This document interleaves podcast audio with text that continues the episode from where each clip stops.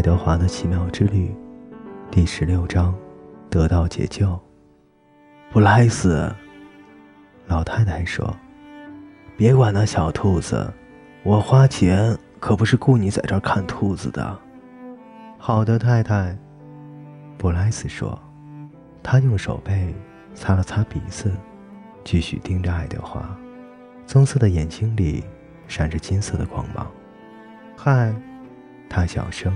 对爱德华说：“一只乌鸦落在了爱德华的头上。”男孩拍他的双手，笑道：“走开，你这蠢货！”乌鸦暂时飞走了。布莱斯，老太太喊道：“什么事？”布莱斯说：“别管那小兔子，干你的活去。我不想再重复一遍了。”好的，布莱斯说着，又用手。擦了擦鼻子，我很快就会回来把你接走的，他对爱德华说道。小兔子被钉住耳朵，吊了一整天，在炎炎的烈日下烘烤着。看老太太和布莱斯在菜园里除草，趁老太太没留神的功夫，布莱斯就朝爱德华挥了挥手，鸟儿在爱德华的头上盘旋着，嘲笑着他。长上翅膀会是什么样呢？爱德华想知道。如果它有翅膀的话，它在被扔下船的时候就不会沉入海底了。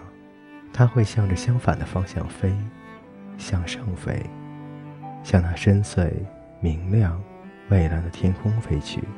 当罗莉把它丢进垃圾堆的时候，它就可以从垃圾里飞出来，跟着它，落在他的头上。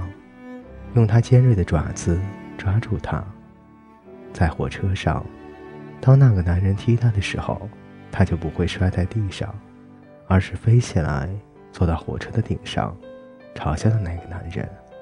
呱呱，呱呱，呱呱。下午晚些的时候，布莱斯和老太太离开了菜园。布莱斯从爱德华身边经过的时候，朝他眨了眨眼睛。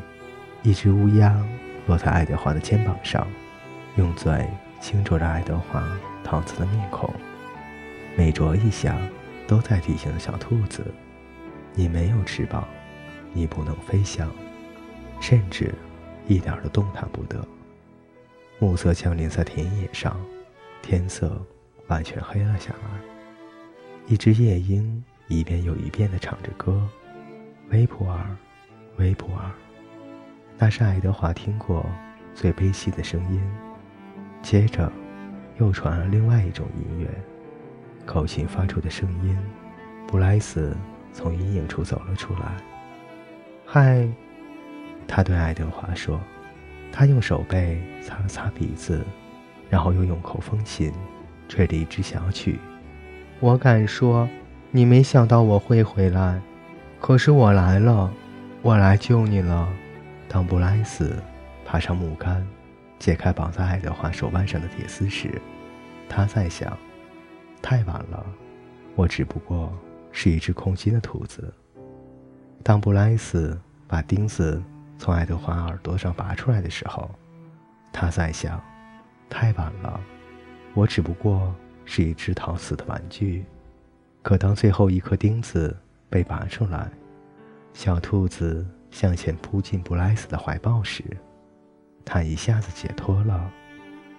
随之而来的反而是一种喜悦的感觉。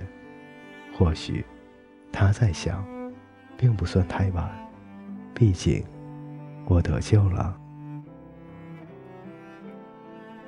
爱德华的奇妙之旅第十六章为您播讲完毕，欢迎您的继续守候与收听。